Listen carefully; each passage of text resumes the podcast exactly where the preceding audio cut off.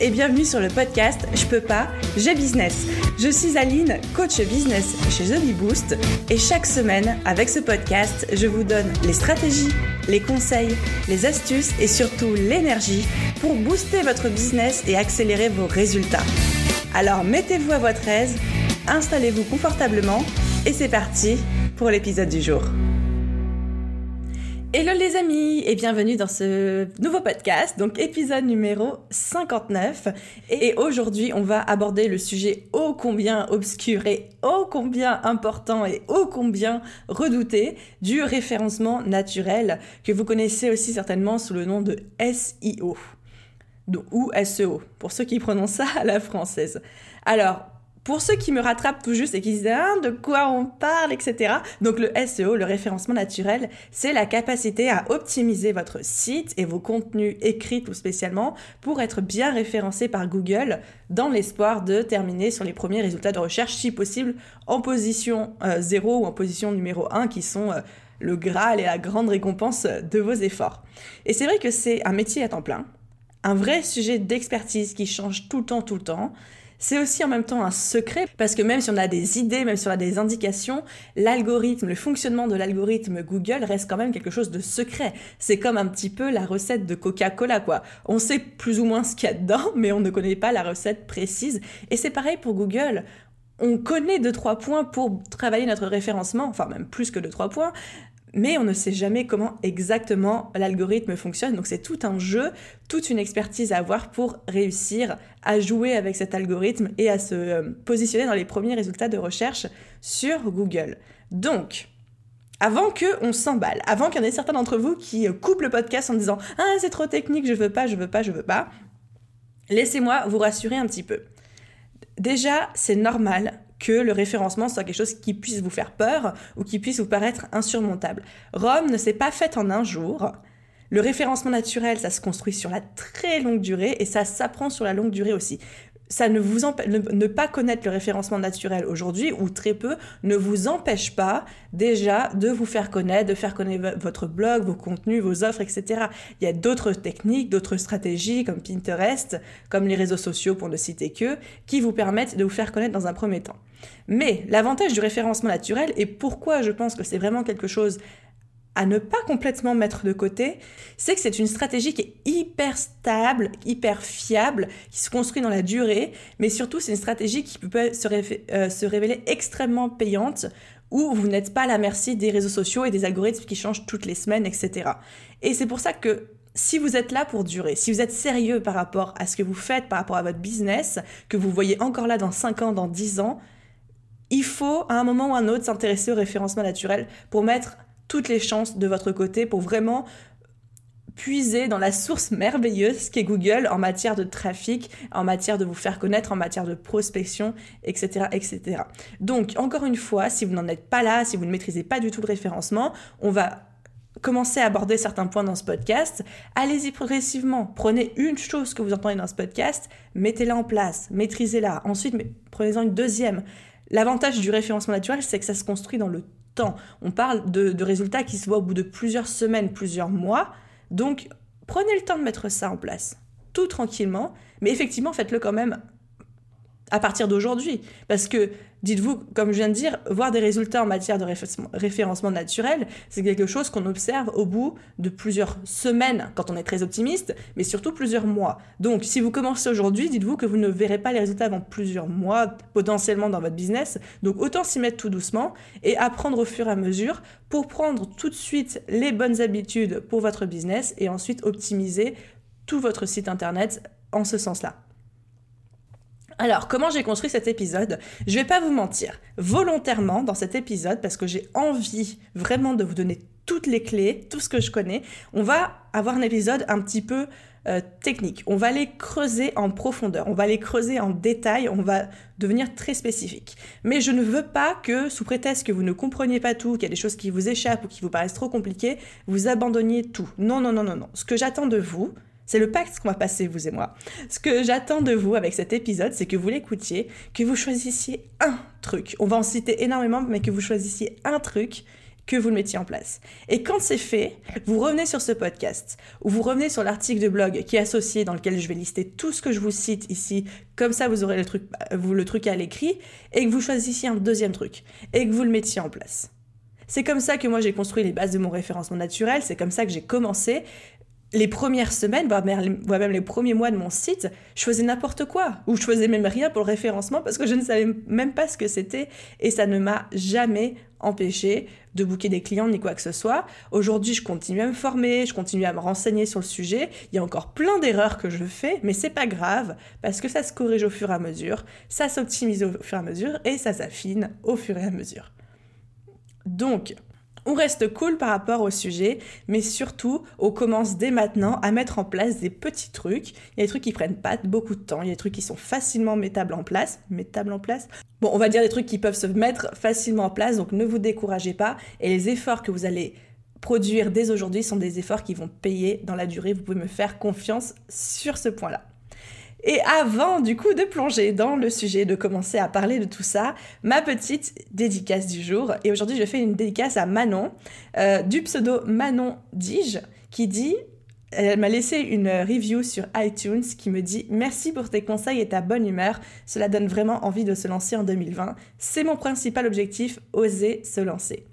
Merci Manon pour ton commentaire. Et effectivement, en plus, je pense qu'aujourd'hui, dans le contexte actuel qui suit du corona, du confinement, etc., plus que jamais, on prend conscience de la nécessité de digitaliser son business, de lancer un business à soi qui puisse rapporter du beurre dans les épinards quand on se rend compte de l'instabilité d'un emploi salarié. En fait, on pense toujours qu'un emploi salarié, c'est le plus stable, mais ce qui est en train de se passer en, moment, ça en ce moment, ça nous révèle que c'est des gens qui ont des business en ligne qui en ce moment s'éclatent, parce que pour eux, le confinement ne change rien, ni euh, par rapport à leur clientèle ou quoi que ce soit, tant que le business est entièrement en ligne. Donc c'est vrai que c'est une bonne remise en question de se dire comment est-ce que je peux digitaliser mon business ou comment est-ce que je peux peut-être avoir un business à côté de mon job salarié qui m'apporte un peu de sous, qui soit entièrement en ligne et que je puisse faire bien au chaud depuis chez moi. Hashtag restez chez vous.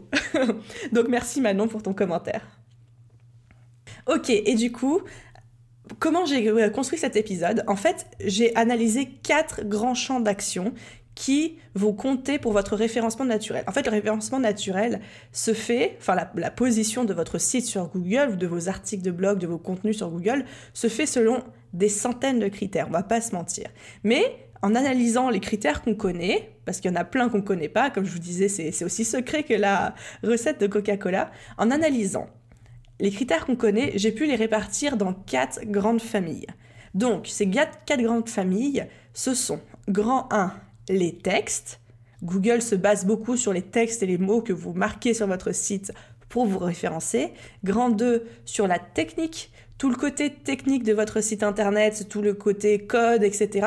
Ne partez pas en courant, encore une fois, on va rester très simple sur des choses sur lesquelles vous pouvez intervenir sans être développeur web. La troisième grande catégorie, c'est sur les liens tous les liens qui rentrent vers votre site, tous les liens qui sortent de votre site et tous les liens qui sont entre vos pages. Et ensuite, la quatrième grande famille, c'est le comportement que vos visiteurs ont sur votre site. S'ils restent longtemps ou pas, s'ils visitent une page et qu'ils partent, s'ils restent deux, microsecondes ou s'ils restent plusieurs minutes, euh, s'ils euh, partagent des choses, etc. Tout ça, tous ces trucs-là, Google va les regarder pour déterminer votre référencement. Donc, référencer son site, c'est pas juste marquer trois mots-clés. Référencer son site, c'est pas juste avoir le bon code. Et référencer son site, c'est pas juste avoir beaucoup de visites. Vous avez bien compris qu'il y a beaucoup, beaucoup de choses qui rentrent en compte. Je me répète, mais parce que je sais que c'est un sujet sensible qui fait souvent très peur. Ne fuyez pas. Ne prenez pas peur, même si dans ce podcast on va énormément creuser, on va rentrer un petit peu dans les détails. J'ai fait, j'ai fait le choix volontaire d'être technique dans ce podcast pour que vous ayez tout à votre disposition quand, quand vous en aurez besoin, commencez par des petits pas. Un petit pas à la fois. Qu'est-ce qu'aujourd'hui je peux mettre en place? Et je choisis un truc que Aline a dit dans son podcast, je le mets en place. Puis peut-être que dans trois semaines, je vais choisir un deuxième truc et je vais le mettre en place. Et c'est comme ça que vous allez construire votre référencement et pas en faisant une méga refonte de votre site internet sur une semaine et en vous prenant, vous en mêlant les pieds dedans, quoi. Ok, donc ceci étant dit, passons à notre première grande partie, donc ce sont les textes. Tous les textes qui sont sur votre site internet, quel que soit l'endroit où ils sont positionnés, vont compter dans votre référencement naturel. Pas forcément de la même, euh, à même hauteur, mais en tout cas, chaque mot compte. C'est pour ça que c'est très important que votre site, les textes soient cohérents. Et quand on parle de texte cohérent, on parle de textes qui traitent des mêmes sujets et qui traitent de mêmes sujets qui soient cohérents entre eux-mêmes. Typiquement, moi, si j'ai un blog sur le business, le business en ligne, le coaching, tout ça, ce sont des mots cohérents. L'organisation, la productivité, l'état d'esprit, le développement personnel, tout ça, c'est cohérent. Mais si d'un coup je commence à faire un article sur le jardinage, Google ne va pas kiffer du tout, parce que ce n'est pas cohérent, ça n'a rien à voir.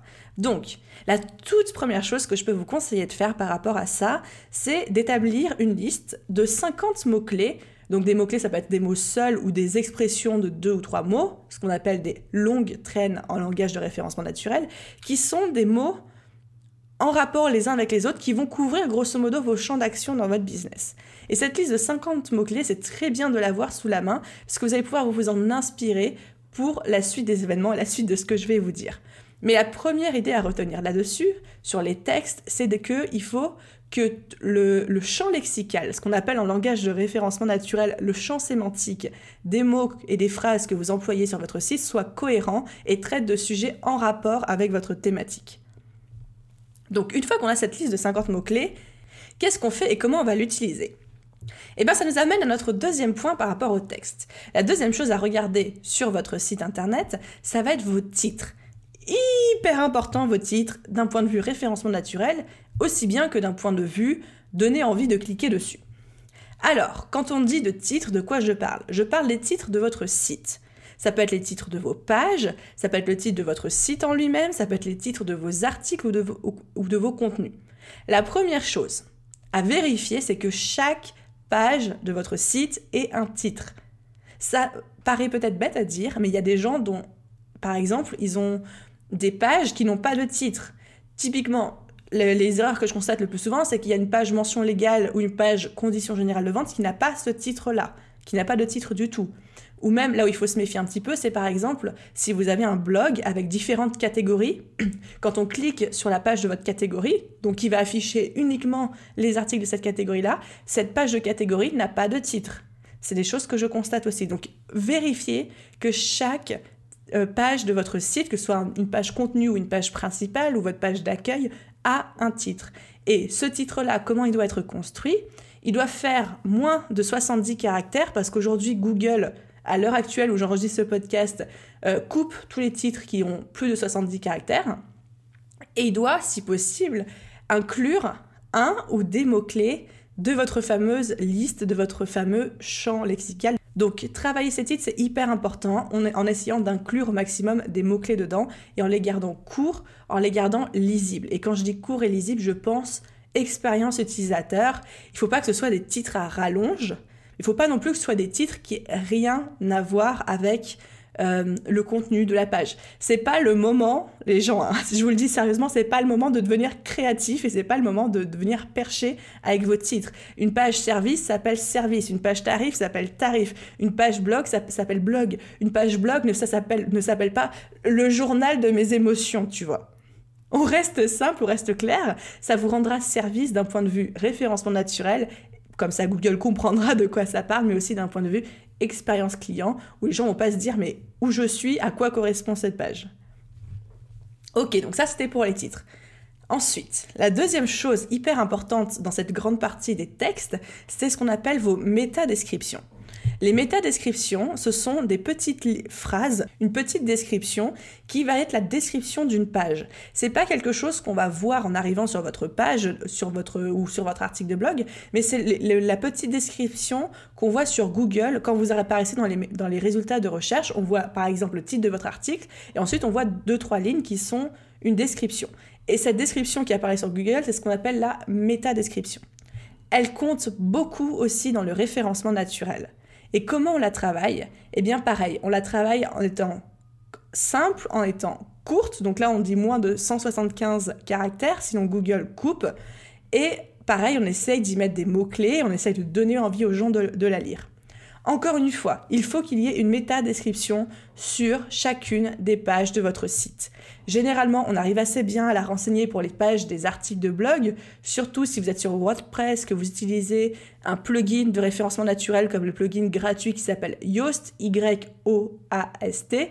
Donc là, vous pouvez directement la renseigner, je suis sûre que vous le faites déjà. Mais n'oubliez pas, les amis, de mettre une méta-description pour chacune des pages de votre site, y compris votre page d'accueil, votre page contact, votre page à propos, et, comme je le disais tout à l'heure, sur les pages des catégories de vos articles. On oublie très très souvent la, la méta-description sur ces pages ici. Donc vérifiez que vous avez une méta-description pour chacune de vos pages et pas que pour vos articles de blog.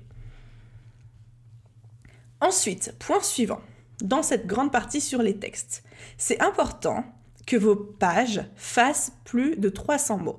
Pas que vos articles, mais même les pages. Ça veut dire que dans l'idéal, il faut qu'il y ait plus de 300 mots sur chacune de vos pages, y compris potentiellement la page à propos, la page des services, la page d'accueil, parce que ça va indiquer qu'il y a de la valeur, ça va indiquer à Google qu'il y a de quoi faire, et c'est aussi l'occasion de placer vos mots-clés, de placer vos expressions, etc. Donc, depuis le début, quand je vous dis de placer vos mots-clés, on est bien d'accord qu'on n'est pas en train de on n'est pas en train de faire des techniques obscures du style mettre des mots-clés puis les mettre en couleur blanche pour pas que ça se lise, ou alors euh, bourrer de mots-clés. Non, pas du tout. On reste stratégique, mais on reste aussi humain, on reste lisible pour les, nos vrais visiteurs. Mais on fait attention à ce qu'il y ait au moins 300 mots par page pour que Google puisse avoir de quoi manger, en fait. On, on lui donne de quoi grignoter et de quoi nous référencer. Et ensuite, pour vos articles de blog, effectivement, il faut qu'ils aient plus de 300 mots pour pouvoir être euh, comptés comme articles par Google. Ça, c'est ce qu'on lit de partout. Mon conseil à moi, c'est vraiment d'essayer d'écrire des articles de plus de 800 mots pour pouvoir vraiment montrer à Google que vous créez du contenu de valeur à euh, valeur ajoutée, de qualité, etc. Et que pareil, vous lui donniez à manger, vous lui donniez de quoi vous référencer correctement, parce qu'en 800 mots, on rentre plus dans les détails, on intègre plus de champs lexical, plus de champs sémantiques que dans un article de 300 mots. Ensuite, point suivant, donc pour cette grosse partie sur les textes, euh, il faut, comme je disais dans l'introduction, que vous ayez une vraie cohérence et que vous veillez à avoir cette cohérence entre tous les thèmes que vous abordez sur votre site et dans vos contenus. Quand je parle de site, je parle aussi de votre blog, je parle aussi de tout ce qui est rallié à votre site. Si vous avez un blog qui est un onglet de votre site, tout ce que je dis concerne votre site et votre blog, évidemment. Donc oui, il faut qu'il y ait une vraie cohérence entre les thèmes abordés. Si sur votre page d'accueil, vous avez toute une description et tout un champ lexical sur, euh, je sais pas moi, le fait que vous êtes graphique, designer ou que vous développez des sites web, et que ensuite dans vos articles de blog, on vous voit parler de jardinage, de naturopathie et de boire du thé, Google ne va pas comprendre ce qui se passe. Même s'il y a une cohérence entre vos divers articles de blog, et mais que la cohérence ne se fait pas avec le reste de votre site, on va avoir un problème. Et c'est pour ça qu'il faut qu'il y ait une cohérence. Alors, quand je dis cohérence, je dis pas que forcément il faut parler que d'un sujet, parler que de ça tout le temps. Ça peut être large. Vous voyez bien que moi sur mon blog, je parle d'organisation, de productivité, de business, d'entrepreneuriat, d'état d'esprit, de développement personnel, mais ça reste toujours autour d'une thématique un petit peu développer son entreprise.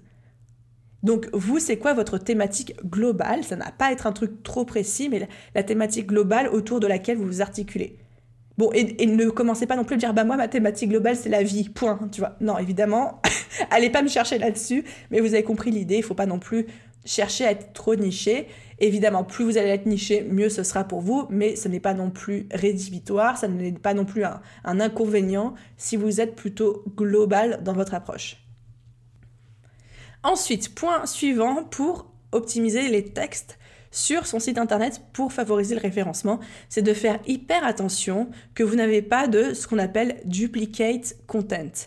Le duplicate content, c'est en fait une répétition d'un texte, donc de toute une page ou même juste de quelques lignes qui apparaît déjà soit sur votre site ou qui apparaît déjà soit sur un autre site. C'est-à-dire que le duplicate content, c'est un peu du copier-coller. Le principe du copier-coller, même si vous changez quelques mots, c'est comme quand on était au lycée et qu'on voulait faire du copier-coller Wikipédia pour faire nos dissertations, nos profs nous mettaient zéro. Eh ben Google c'est pareil, si vous copiez-coller du texte ou quoi que ce soit, Google vous met zéro à vous et zéro à la personne euh, qui a écrit le texte originel. Alors déjà, je crois, je crois que vous, vous comprenez l'idée. L'idée, c'est de dire euh, propriété intellectuelle, on ne copie pas. Mais le duplicate content, c'est un petit peu bizarre dans son fonctionnement parce que ça veut dire, sans vouloir que vous deveniez parano, mais que même si un jour demain quelqu'un copie-colle votre article pour le mettre sur son blog à lui, avec ou sans votre, autorisation, ça va vous plonger dans les résultats de recherche et lui et vous, même si vous, à la base, vous n'avez rien fait, que vous êtes à l'origine du contenu euh, inédit, du contenu original. Donc faites extrêmement attention à ça, duplicate content avec les autres. Je dis ça parce que euh, il y a quelques semaines, j'ai été contactée par, euh, par une, une, euh, une, collègue, une entrepreneur, etc., qui me disait J'ai adoré ton article, je sais plus c'était lequel. Me dit J'ai adoré ton article, est-ce que tu me donnes l'autorisation d'en faire un copier-coller sur mon site? Et puis comme ça, je mets des liens vers le tien, les gens peuvent te découvrir. J'ai beaucoup aimé sa démarche, mais vous vous doutez bien évidemment que j'ai refusé parce que ça aurait fait un duplicate content, ça aurait été très négatif pour elle et très négatif pour moi d'un point de vue référencement naturel. Donc je lui ai expliqué, etc. Elle a compris, il n'y a pas de souci. Donc dans le meilleur des cas, il y a des gens qui vous poseront la question. Donc dans ce cas-là, vous dites non. Mais il y a aussi dans le plus mauvais des cas, il y a des gens qui le font sans vous le dire mais parce qu'ils ne connaissent pas cette règle-là, ils n'ont pas conscience qu'ils se tirent une balle dans le pied à eux, en plus de vous tirer dans la tête à vous.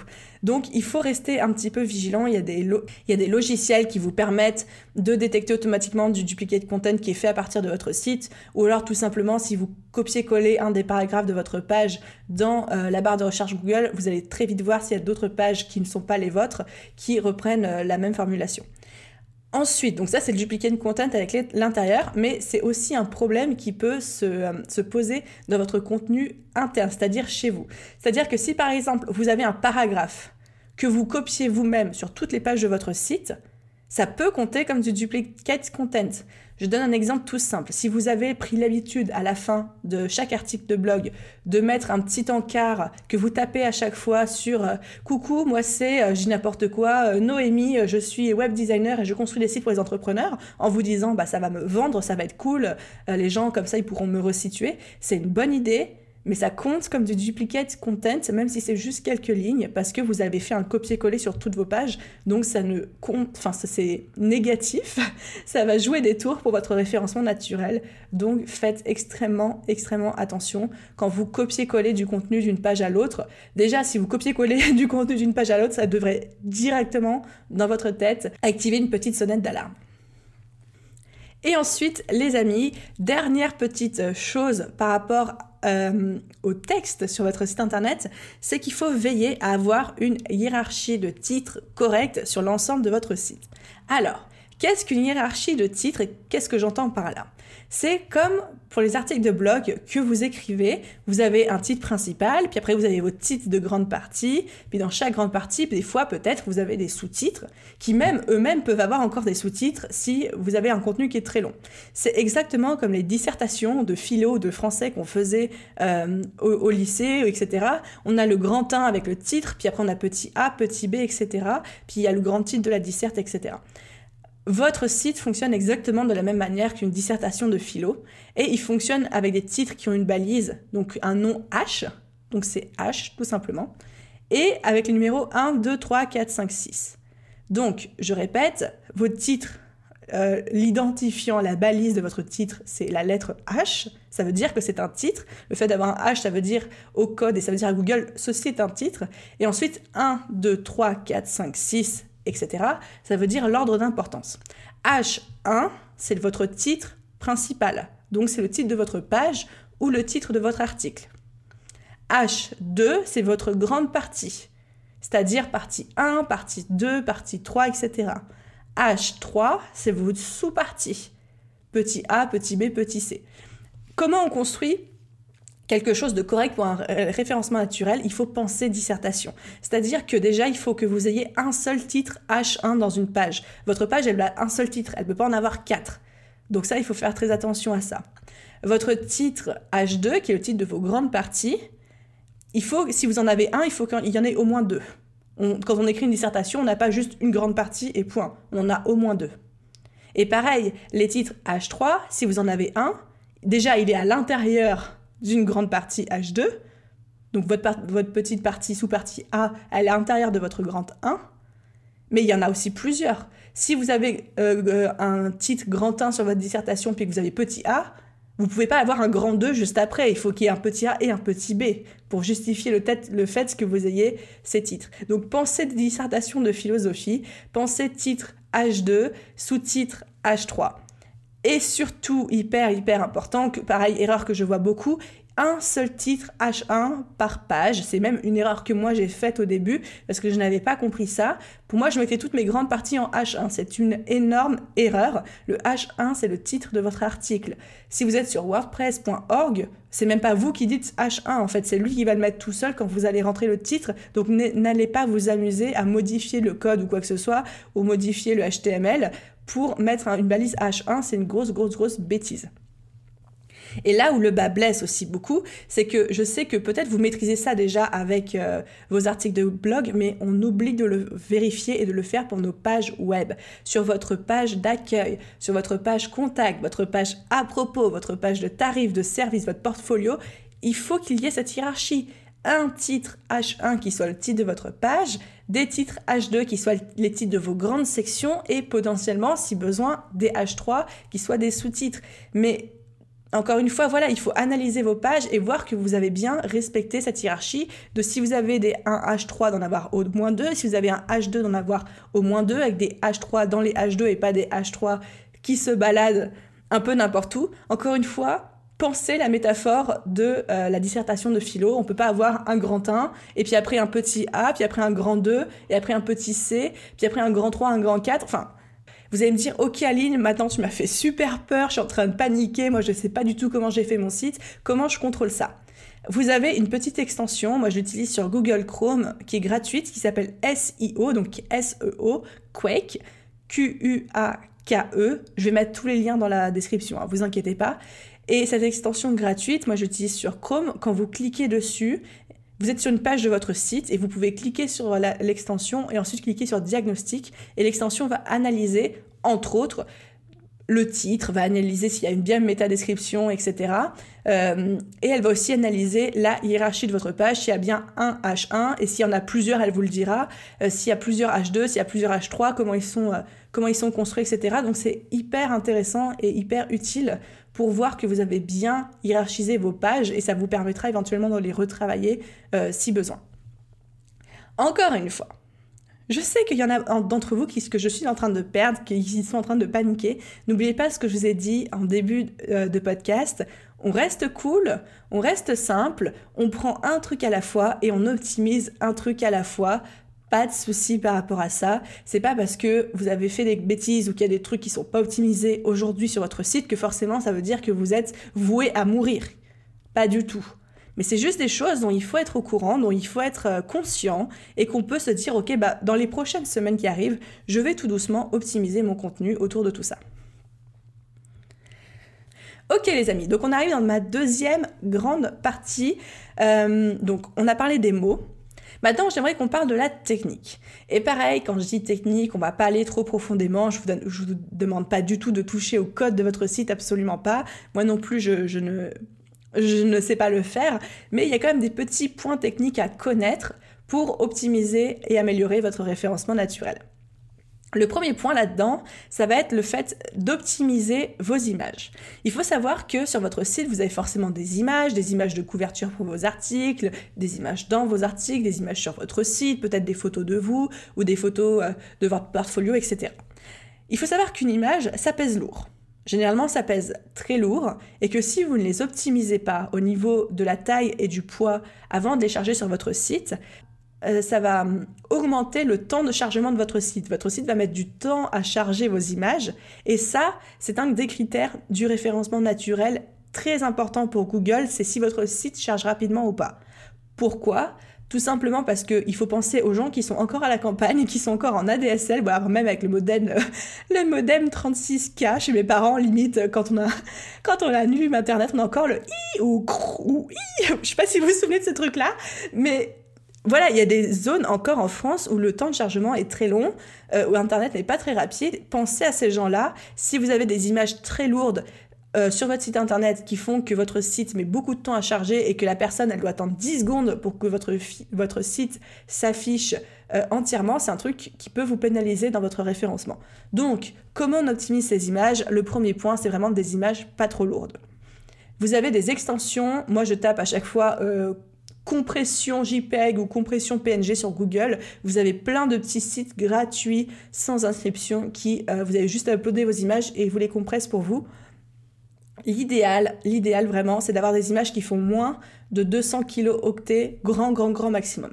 Croyez-moi, pour une page web, c'est amplement suffisant. On, oublie les images qui font plusieurs mégas, ça ne sert à rien. Vous n'êtes pas en train d'aller faire un print A4 de votre photo, d'accord? Donc, on reste en dessous des 200K, dans la, des 200 octets dans la mesure du possible. Ensuite, deuxième critère pour euh, l'optimisation de vos images, il faut que vos, images soient correctement nommées. Le nom de votre image compte. Donc comment on nomme une image? On la nomme en fonction peut-être de l'article, ou en fonction du sujet, ou en fonction de ce qu'elle représente. Et on essaye d'inclure, quand c'est pertinent et quand c'est cohérent, les fameux mots-clés de notre liste du début. Et ensuite, dernier critère pour une image optimisée, il faut qu'il y ait une balise alternative, donc ce qu'on appelle euh, communément la balise alt, euh, qui soit renseignée, pareil avec une description et potentiellement, si besoin, des mots-clés qui se, qui se ramènent et qui sont cohérents avec le champ lexical de votre article de blog. Par exemple, si j'écris un article de blog qui s'appelle 7 astuces pour arrêter de procrastiner, et eh bien peut-être dans ma balise alt, je peux marquer euh, la méthode Pomodoro pour euh, combattre la procrastination et être productif. Et là, j'ai inclus trois mots-clés sur la, euh, la, procrastination qui sont Pomodoro, procrastiner et productivité dans la balise alt de mon image. Donc la balise alt, c'est une petite description qui n'est pas la même que le titre de votre image et qui inclut des mots-clés qui soient en cohérence avec le contenu dans laquelle l'image est présente. Donc si votre image est présente dans un article de blog, c'est en fonction de votre article de blog. Si votre image c'est plutôt elle est présente sur votre page d'accueil ou sur votre page service à propos contact que, sais-je, là c'est plutôt en cohérence avec euh, votre champ lexical, votre thématique de manière globale. Ok, deuxième point pour la technique. Le deuxième point dont j'ai commencé à parler, c'est que le temps de chargement de votre site, que ce soit sur ordinateur, sur téléphone mobile ou sur tablette, est énormément, énormément pris en compte par Google pour l'année 2020.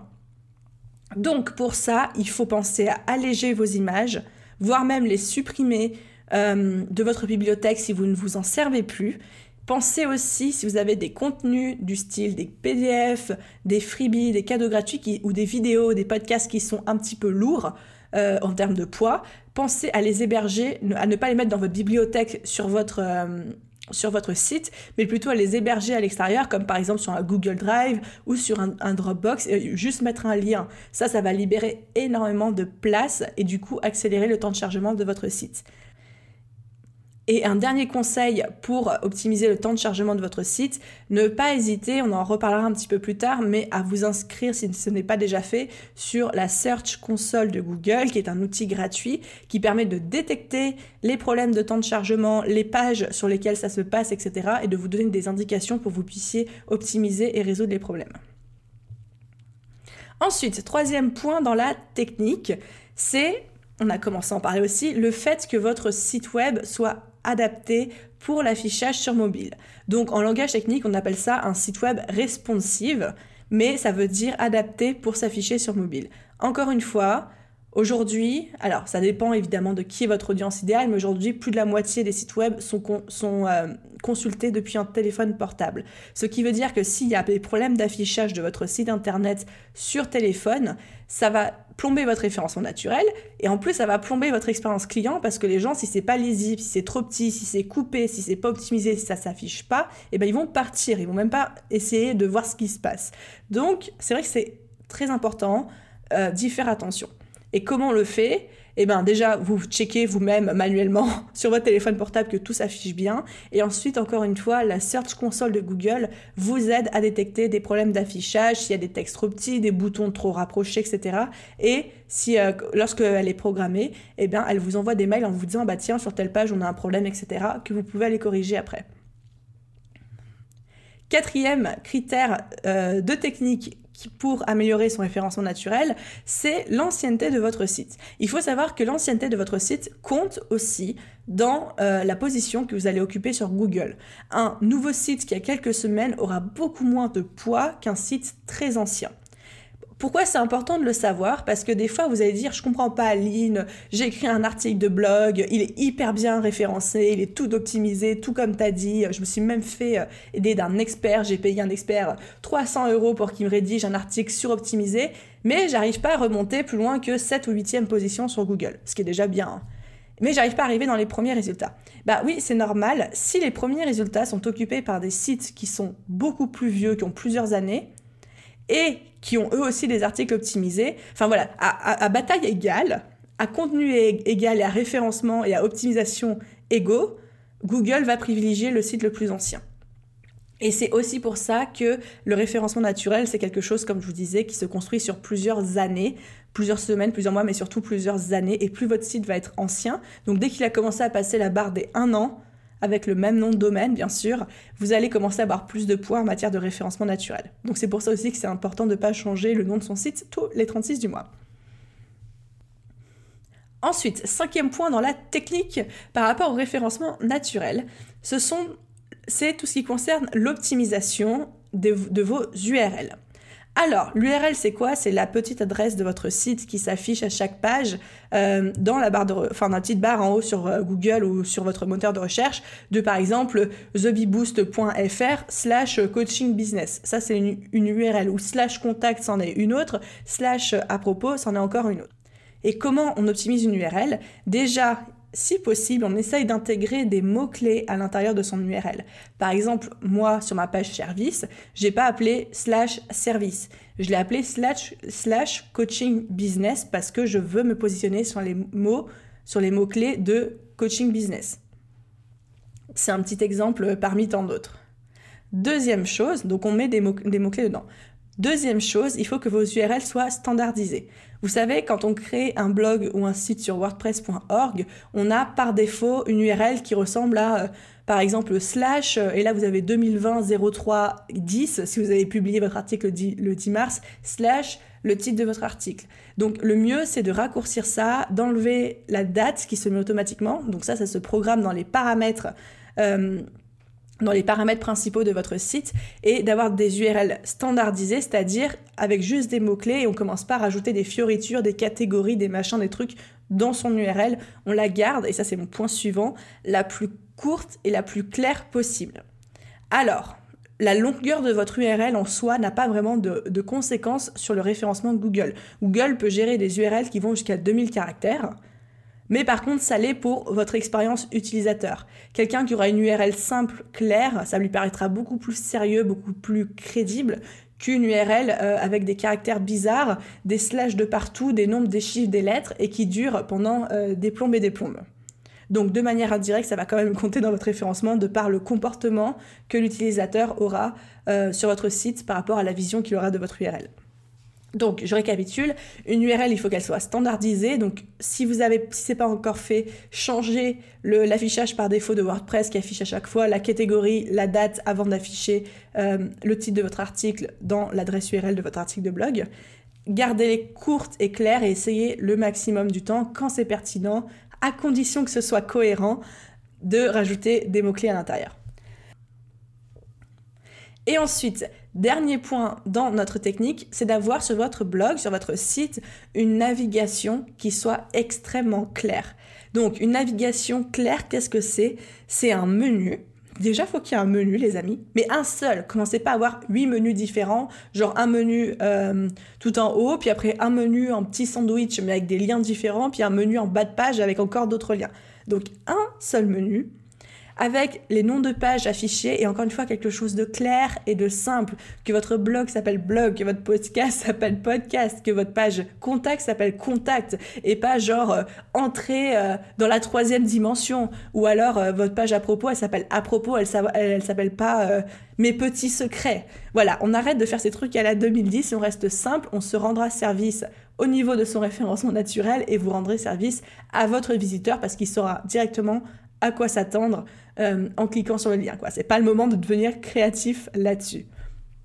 Ensuite, deuxième euh, critère pour avoir une navigation claire, Moi, j'ai quelque chose que je répète tout le temps à mes coachés, mais ça c'est moi qui le dis, hein. c'est pas Google, mais c'est moi.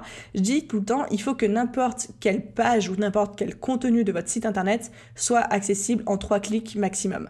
Si on commence à avoir besoin de cliquer dans des liens, dans des sous-liens, dans des catégories, dans des sous-catégories pendant dix fois pour trouver un contenu, ça ne va pas fonctionner, la personne elle va lâcher l'affaire avant. Donc, gardez cette règle des trois clics en tête et vous allez voir, ça va vraiment vous simplifier la vie. Et ensuite, le troisième euh, aspect important pour une navigation claire, c'est d'avoir ce qu'on appelle un fil d'Ariane.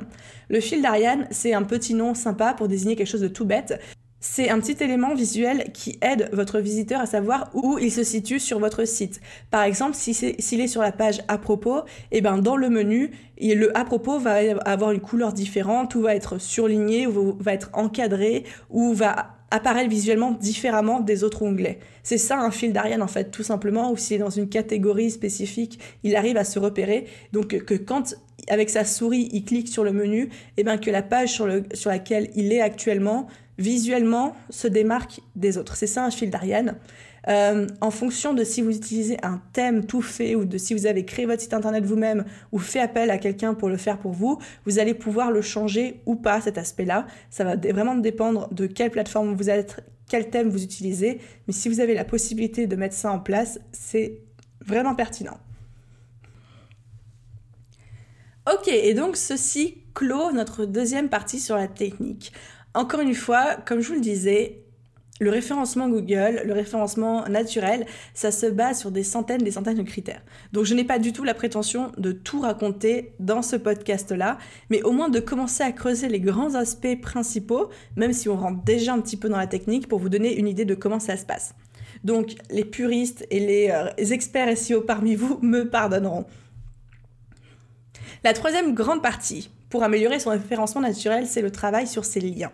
Les liens de votre site, que ce soit des liens internes, c'est-à-dire des liens que vous faites entre vos différentes pages mais sur votre site, et les liens externes, c'est-à-dire les liens que vous faites vers les sites des autres, donc c'est ce qu'on appelle les liens externes sortants, ou le lien des, autres sites vers vous. Donc ça, c'est les liens externes entrants, ou les liens entrant vers votre site. Donc on a ces trois catégories qui se distinguent. Les liens internes, l'idée pour vous, c'est qu'il va être très important de faire des liens entre toutes vos pages. C'est l'idée, c'est vraiment de construire une espèce de toile d'araignée entre toutes les pages de votre site pour construire cette espèce de cohérence et construire, euh, ouais, cette toile d'araignée qui fait que Google va se dire ah ouais, il y a une tout est lié, tout est lié, tout a un sens. Donc, vous pouvez prendre vos pages principales, du style votre page d'accueil, faire un lien vers votre page tarif, puis après vers votre page à propos. Euh, sur votre blog, vous allez faire des liens entre les autres articles de blog. Sur votre page à propos, vous allez être envoyé vers votre page service à la fin. L'idée, c'est à chaque fois de faire des liens comme ça. Donc ça, c'est le premier niveau, faire des liens entre les pages. Il faut aussi savoir, si vous avez un blog et que vous commencez à avoir pas mal d'articles, il faut pas... Alors, il faut pas il faut éviter à long terme d'avoir ce qu'on appelle des pages orphelines. Des pages orphelines, c'est par exemple un article de blog que vous avez écrit récemment, mais où il n'y a pas de lien vers d'autres articles et il n'y a pas non plus d'article qui pointe vers cet article-là. C'est-à-dire d'autres articles plus anciens qui renvoient vers votre article à vous. Qu'est-ce que ça veut dire? Ça veut dire que c'est important de temps en temps de refaire une repasse sur, euh, sur tous vos articles et de vérifier que chaque article est cité dans un autre article et que chaque, article cite au moins un ou deux articles que vous avez déjà écrits. Bref, que, que chaque article, il a des liens qui rentrent et des liens qui sortent. Comment on peut le savoir ça de manière très simple? Encore une fois, si vous êtes sur wordpress.org et que vous avez le plugin gratuit Yoast, eh bien quand vous êtes sur la page avec tous vos articles, vous avez les petites flèches, une qui rentre, une qui sort, et à chaque fois en dessous un nombre, ça vous indique le nombre de liens sortants et de liens entrants vers ce site. Euh, vers cet article, pardon, et vous pouvez repérer tout de suite les articles qui disent zéro lien entrant, et du coup après en créer quelques-uns.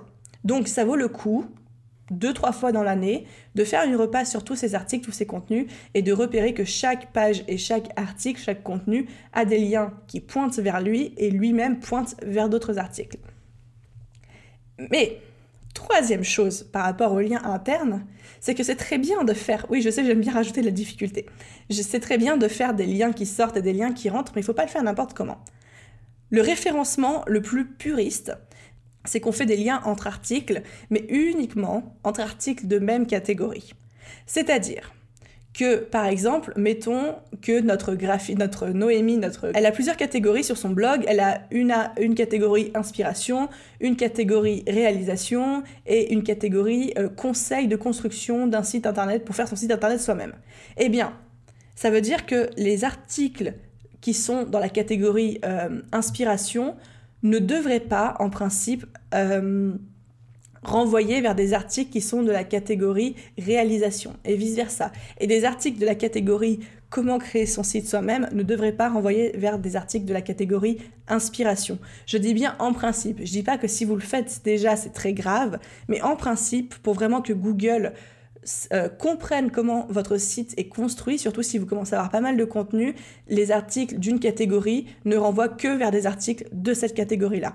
Moi, sur mon site, mes articles, par exemple web marketing, qui vous parlent un peu de technique, etc., ce podcast sera référencé là-dedans, il ne renvoie que vers d'autres articles web marketing. Il ne renvoie pas vers des articles business, il ne renvoie pas vers des articles sur l'organisation il pourrait. Il y a des moments, ça me frustre beaucoup de ne pas le faire, mais pour que mon référencement soit le plus clair possible et le plus optimisé possible, je sais qu'il faut que je ne renvoie que vers des articles de la même catégorie. Ok, donc ça c'était pour les liens internes.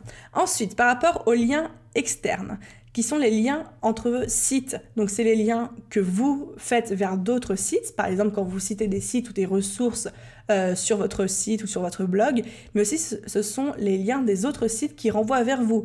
Si vous avez écrit un article invité, si vous avez euh, été cité, si vous avez donné une, interview et qu'à la fin on met dans les crédits votre site, etc. Ces liens comptent aussi beaucoup, beaucoup dans votre référencement naturel. Il y a même plein de stratégies marketing qui s'appellent euh, enfin l'outbound marketing, je sais plus comment on appelle, mais enfin je sais plus c'est quoi le nom exactement, mais il y a toute une stratégie marketing autour du, lien et des liens entrants et des liens sortants euh, à l'extérieur.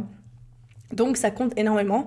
Tout ce que vous devez retenir, c'est que ce sera plus puissant si ce sont des sites, euh, des sites qui sont déjà très anciens, des sites très bien optimisés. Plus votre site est bien, plus le site extérieur qui vous cite, vous, oula, on va pas s'en sortir. Plus le site qui vous cite, plus le site extérieur qui a un lien qui renvoie vers votre site à vous, plus lui il est bien optimisé, plus il est vieux, plus il a une bonne autorité, plus il est connu, plus ça va euh, compter pour votre référencement à vous. Et euh, à l'inverse, si le site qui a un lien qui renvoie vers votre site à vous, c'est un site qui est pas dans la même catégorie, qui a rien à voir, qui est un petit peu douteux, qui est un petit peu frauduleux, etc. Mais dans ce cas-là, ça va vous baisser dans votre référencement naturel. Donc c'est important d'avoir des liens d'autres sites qui ont des liens qui renvoient vers votre site à vous, mais que ces, autres sites-là, ce ne soient pas n'importe lesquels, que ce soit des sites qui ont de l'autorité, qui soient sérieux et qui soient, si possible, pareil, dans la même catégorie que vous, parce que pareil, ça crée aux yeux de Google cette espèce de, de cohérence entre tout ce qui se passe autour de votre site à vous. Et ensuite, dernière petite partie sur laquelle il faut être vigilante dans toute cette histoire de liens, c'est de faire attention à à régulièrement checker votre site internet pour repérer et corriger si vous avez des liens cassés ou des liens erronés à l'intérieur de votre site. Donc par exemple, ça peut être les pages, les fameuses pages 404. Si vous avez supprimé un contenu, vous avez changé le titre, vous avez changé l'URL et qu'il y avait déjà des liens qui pointaient vers cette page, peut-être que quand quelqu'un clique, eh bien ça va lui afficher une page d'erreur, une page 404, on, on les connaît toutes, mais ça Google n'aime pas du tout au niveau d'un référencement naturel. Alors, je parle de Google depuis le début parce que c'est le moteur de recherche le plus utilisé, mais globalement, les, règles sont assez similaires sur les autres moteurs de recherche. Donc, ce que je vous conseille de faire, euh, c'est de régulièrement faire une repasse, voir les liens euh, à corriger et enfin les liens qui ne fonctionnent pas et soit les corriger ou alors les supprimer.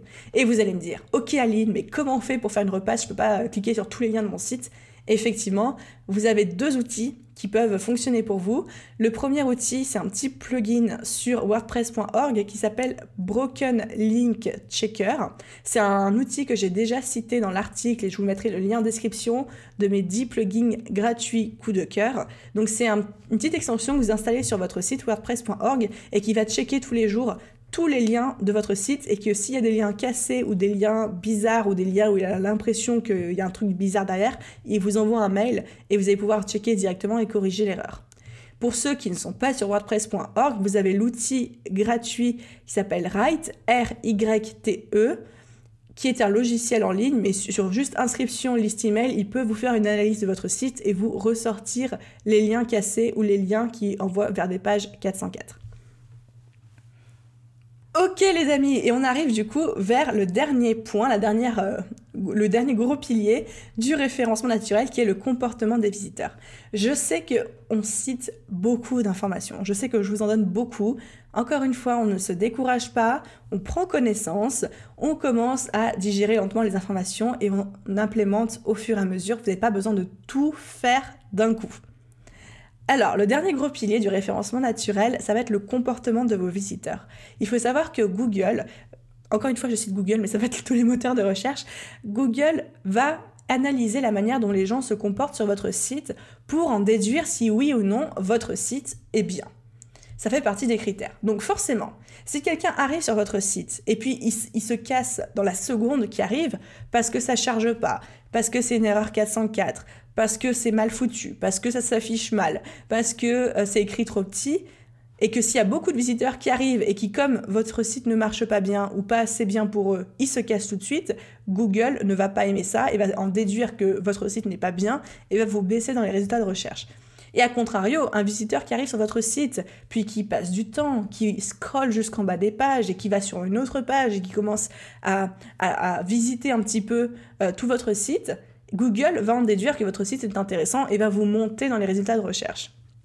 Donc, quels sont les différents éléments du comportement de vos visiteurs qui comptent pour votre référencement?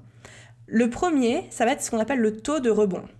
Le taux de rebond, c'est un chiffre que vous pouvez trouver très facilement si vous avez Google Analytics ou si vous avez un petit plugin ou même dans les paramètres, euh, enfin dans tout ce qui est les statistiques de votre site. Le taux de rebond, c'est le taux de personnes qui vont arriver sur votre site visionner juste une seule page et repartir aussitôt. Donc c'est comme s'il rebondissait sur un trampoline et qu'il faisait genre qu'un seul bond, pouf, je tombe sur le trampoline, le trampoline est dans votre site, je fais un bond et après je m'en vais autre part. Et donc l'idée c'est évidemment d'avoir le taux de rebond le plus bas possible parce que plus il sera bas, plus ça veut dire que la personne elle ne rebondit pas, c'est-à-dire qu'elle continue à visiter votre site et qu'elle passe du temps dans votre site. Petite précision entre parenthèses, si vous avez un blog et si vous êtes connu pour votre blog, par exemple comme moi, c'est normal d'avoir un taux de rebond assez élevé, c'est-à-dire autour des 70%, parce que euh, généralement les gens viennent sur votre blog, lisent l'article qui les intéresse et s'en vont parce qu'ils n'ont pas le temps, parce qu'ils ont lu ce qu'ils avaient envie de lire. Donc ne vous affolez pas si vous avez un taux de rebond autour des 70%, c'est sûrement dû à votre blog. Encore plus si vous avez une stratégie Pinterest avec des épingles qui pointent vers un article spécifiquement, parce que les gens, ils vont lire votre article, mais ils vont pas forcément chercher à en savoir plus. Donc 70% c'est pas mauvais si vous avez un blog. Mais comment est-ce qu'on peut mettre en place euh, des stratégies pour faire baisser ce taux de rebond? Il y a des petits trucs, des petites astuces. Donc, Typiquement, par exemple, en bas d'un article de blog, vous pouvez très bien faire une suggestion d'autres articles à lire. Et le fait de bien intégrer, on a vu juste avant, des liens internes vers d'autres articles, ça fait aussi baisser votre taux de rebond. Et un dernier truc euh, dont il faut être au courant, je sais que tout le monde ne va pas être d'accord avec moi, mais je m'en fous, moi je suis assez ferme sur cette position. Je vous encourage à ne pas mettre des liens vers vos réseaux sociaux euh, partout sur votre site internet et surtout pas à des endroits stratégiques comme dans votre menu, etc. Limite, j'ai envie de dire, vous coupez tous les liens vers vos réseaux sociaux, sauf peut-être moi j'ai fait le choix juste de la garder dans, tout en bas de mon site internet, vous avez un lien vers mon Instagram, mon Pinterest, mon Facebook, etc. Mais vous les avez nulle part ailleurs sur mon site. Pourquoi? Parce que quand vous faites ça, si vous avez ces liens, vous envoyez du trafic ailleurs à chaque fois. Parce que si la personne, elle, euh, si la personne, elle clique sur Instagram, et eh ben elle va, sortir de votre site, elle va tomber sur votre Instagram. Alors ça veut pas dire qu'elle va pas s'abonner ni rien. Mais là, pareil, vous faites augmenter votre taux de rebond, vous faites diminuer le temps passé sur votre site internet et vous faites chuter ces critères-là dans votre référencement naturel. Donc, s'il vous plaît, au moins considérez l'idée de vous dire peut-être que bah, mes liens réseaux sociaux, je vais les mettre en bas, dans le pied de page de mon site internet, et peut-être pas à la fois en bas dans le menu et dans, euh, et dans le, sidebar, donc le côté droit de mes articles de blog. Voilà, simple suggestion, vous n'êtes pas obligé de, de, me suivre sur, cette, euh, sur ce critère-là. Ensuite, deuxième critère que Google regarde par rapport au comportement de vos visiteurs, c'est le temps passé sur une page. Et c'est pour ça que plus vous avez des articles longs, fournis est riche, plus la personne va mettre du temps à le lire, plus ça va euh, augmenter le temps passé sur une page et sur votre site, et plus ça va envoyer un message positif à Google. Donc, écrivez des articles plutôt longs. Si vous faites des vidéos, des podcasts, etc., n'hésitez pas à les intégrer aussi sur des pages et à créer des contenus pour. Si vous avez une petite vidéo YouTube de 4 minutes, mais créez un petit article de blog une petite page pour cette vidéo, vous mettez 3, 300 euh, mots de description en dessous. Si la personne regarde cette vidéo sur votre site, elle va peut-être passer 4 minutes sur votre site à regarder cette vidéo et ça, ça va envoyer des messages positifs à Google pour vous. Personnellement, depuis que j'ai commencé à mettre mes lecteurs de podcast dans mes articles de blog, mon taux de rebond, il a chuté de presque 10%, donc c'est énorme, il est passé de 80% à 71%, pour ceux qui se posent la question. Autre critère qui joue beaucoup sur le temps passé sur une page, c'est la lisibilité de vos contenus, que ce soit vos articles de blog ou les, vos pages principales. Ayez des paragraphes qui soient clairs, qui soient aérés. Pensez à ceux qui sont sur mobile. Parce que des fois, ça nous paraît très bien, les paragraphes euh, sur ordinateur. Mais n'oubliez pas qu'un paragraphe de 5 lignes sur ordinateur, ça peut faire un paragraphe de 15 lignes sur un téléphone portable. Donc n'hésitez pas à faire le plus souvent des retours à la ligne, à aérer des paragraphes, etc. Ensuite, critère suivant par rapport au comportement de vos visiteurs, ça va être le nombre de visites sur votre site internet. Donc effectivement, plus votre site va être visité, plus Google va prendre ça en compte et se dire bah, s'il y a beaucoup de monde, c'est que le site est bien, donc je monte dans euh, mes résultats de recherche. Augmenter le nombre de visites sur son blog, ça pourrait faire le sujet d'un podcast à part entière et je pense que là je suis déjà en train de vous prendre assez de temps comme ça. Mais euh, moi mon conseil numéro un, surtout si vous avez un blog, c'est d'appliquer une stratégie euh, avec Pinterest qui est hyper hyper hyper efficace même encore en 2020. Et enfin, dernier critère par rapport au comportement des visiteurs sur votre site, c'est le nombre de pages visitées par personne en moyenne lors d'une visite. Donc, on a parlé du, taux de rebond, qui est le fait que la personne lise une seule page et se casse direct de votre site. Donc ça, c'est ce qu'on essaye d'éviter au maximum, même si pour un blog, c'est assez normal et on ne peut pas faire non plus grand-chose là-dessus. Mais il faut savoir qu'aussi, si la personne va visiter en moyenne deux pages ou si elle va visiter en moyenne 10 pages, ça va pas envoyer le même message à Google. Deux pages, c'est déjà extrêmement bien. 10 pages, c'est ouf. Si Google voit que tous les gens qui arrivent sur votre site, ils visitent en moyenne 5 euh, pages, 10 pages, ça va être excellent, excellent pour votre euh, référencement naturel. Donc ce que vous pouvez faire vous de votre côté pour euh, essayer d'améliorer ce chiffre-là, c'est par exemple, comme je disais, d'intégrer des suggestions d'articles à la fin de chacun de vos contenus, de chaque article de blog, de ne pas hésiter à mettre plusieurs liens dans vos pages qui renvoient vers d'autres pages. Donc, Typiquement, sur votre page à propos, vous pouvez très bien écrire votre à propos, faire votre page à propos, mais en bas de votre page à propos, renvoyer vers vos articles de blog les plus lus ou renvoyer vers votre page service ou renvoyer vers votre page euh, contact, par exemple. Voilà. N'hésitez pas à vraiment intégrer le plus possible des liens vers d'autres pages pour diminuer votre, votre taux de rebond et augmenter le nombre de pages visitées par personne en moyenne sur votre site. Ouf, on a fini les amis. Je suis désolée, le podcast va faire une heure, je pense. Encore, je vous avoue, j'ai pas dit exactement tout ce que je voulais dire. Il y a des trucs où j'aurais pu rentrer beaucoup plus dans la technique, mais le but pour moi, c'était vraiment de vous donner une espèce de, vue d'ensemble, tout en vous donnant des éléments concrets, mais de vue d'ensemble de tout ce qui peut jouer dans votre référencement naturel pour que déjà vous ayez des idées d'optimisation ou de stratégies à mettre en place de votre côté sur votre propre site. Deuxième chose, je voudrais juste vous rassurer sur un point, même si vous ne faites pas tout ce que j'ai cité dans ce podcast, c'est pas grave. Ça ne veut pas dire que votre site va mourir, qu'il va être supprimé par Google ou que Google va vous détester pour le restant de vos jours. L'idée, c'est vraiment de vous donner plein d'éléments pour que vous puissiez commencer à les implémenter un par un, tout doucement, à votre rythme. Hein. ça peut se faire sur plusieurs années, on s'en fiche.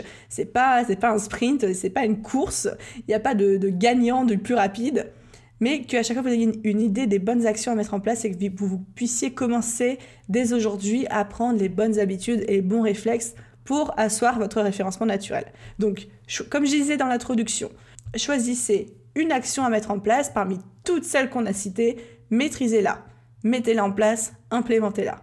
Et ensuite, passez à la suivante, et encore à la suivante, et vous allez voir que petit à petit, vous allez devenir beaucoup plus à l'aise avec le référencement naturel et voir beaucoup plus de résultats. C'est exactement comme ça que moi j'ai fonctionné. Au début, eh ben, je me suis juste renseignée sur la stratégie des titres avec les fameux H1, H2, H3. Puis quand je me suis rendu compte que je faisais des grosses bêtises en mettant des H1 de partout, eh bien j'ai corrigé ça sur tous mes articles. Puis quelques semaines après, je me suis euh, intéressée aux liens euh, à l'intérieur de mon site qui pointait vers d'autres articles, et, etc. Puis après, plus tard, je me suis euh, intéressée à l'optimisation des images. Et voilà, ça s'est fait progressivement. Donc vraiment, pas de panique, donnez-vous le temps, l'énergie, euh, la sérénité pour avancer tranquillement sur cette question-là. Ensuite, pour ne pas que vous ayez forcément à réécouter ce podcast 40 000 fois, n'oubliez pas tout spécialement pour cet épisode que j'ai l'article de blog qui va avec, qui récapitule tout ce qu'on s'est dit avec les outils que je vous ai cités, sur lesquels vous pouvez peut-être revenir plus facilement que sur ce format audio. Donc le lien de cet article de blog est dans la description de cet épisode de podcast. Vous allez aussi pouvoir le trouver sur mon site en tapant référencement naturel dans ma barre de recherche. Euh, si vous avez besoin de revenir sur certains points, de retrouver certains outils, etc., etc. Et dernière chose, et après j'arrête là, c'est promis. Si à un moment, et c'est possible, moi ça m'arrive souvent, j'optimise un article de blog et puis je me rends compte que si je vais trop loin dans l'optimisation, si je suis trop les consignes, si j'essaye de trop bien faire, eh ben mon contenu est moins lisible, moins digeste, et en fait je le trouve moins accessible pour l'être humain. Si un jour ça vous fait cette impression-là, privilégiez l'humain. Dites-vous une chose, c'est que l'algorithme Google a une seule volonté principale, c'est de se rapprocher du comportement d'un être humain et de référencer votre site en fonction de ça. Donc l'algorithme n'est pas encore parfait, même s'il est très très bien fait. Donc dans le doute, écrivez pour vos visiteurs avant d'écrire pour les moteurs de recherche. Si à un moment vous vous trouvez le cul entre deux chaises, entre un choix ou un autre, pour référencer votre site, privilégiez toujours l'option qui sera la plus agréable et la mieux pour vos lecteurs humains et pas pour les robots de Google. Donc ça, c'est si un jour vous avez un problème vis-à-vis de ça. Ok, Merci de m'avoir écouté jusqu'au bout, surtout pour un très long épisode comme celui-ci. Merci pour tout, merci pour tous vos commentaires. Je vous dis à très vite. Ah oui, pardon, avant de vous quitter, n'oubliez pas, si cet épisode vous a plu, n'oubliez pas de vous abonner, n'oubliez pas de me laisser un petit commentaire pour que je puisse vous faire une dédicace dans un prochain épisode. Ça m'aide énormément à me faire connaître, ça m'encourage aussi beaucoup. Et je vous, je sais que ça vous fait toujours rire d'avoir votre petite dédicace. Et sur ce, je vous dis à la semaine prochaine pour le prochain épisode de podcast. Bye bye